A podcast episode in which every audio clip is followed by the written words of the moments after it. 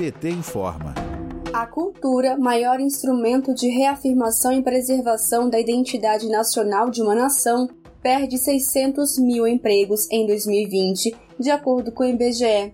Segundo o IBGE, em 2020, ficaram sem ocupação o correspondente a 11,2% dos trabalhadores do setor. Em comparação, a perda foi de 8,7% em relação ao total da população empregada. O Instituto detectou que entre 2019 e 2020, as atividades ligadas à cultura mais prejudicadas foram moda, setor moveleiro, impressão e reprodução e atividades relacionadas a eventos, recreação e lazer. Por outro lado, organizadores de conferências e eventos, alfaiates, modistas, chapeleiros e peleteiros, marceneiros e afins, profissionais da publicidade e da comercialização também foram duramente atingidos.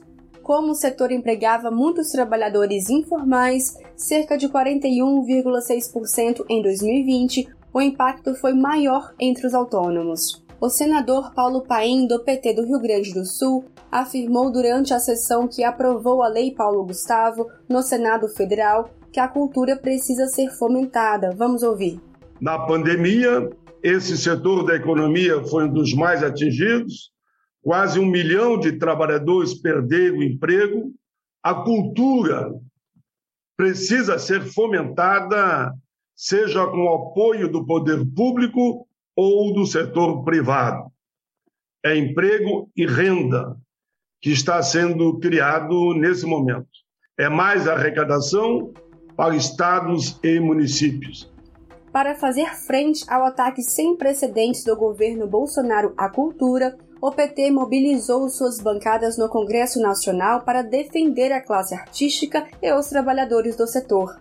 Em junho de 2020, o campo progressista se mobilizou para aprovar a Lei Aldir Blanc, de autoria da deputada Benedita da Silva, do PT do Rio de Janeiro, e do deputado José Guimarães, do PT do Ceará, e assegurar o pagamento do auxílio de 600 reais a todos os trabalhadores da cultura em situação de vulnerabilidade.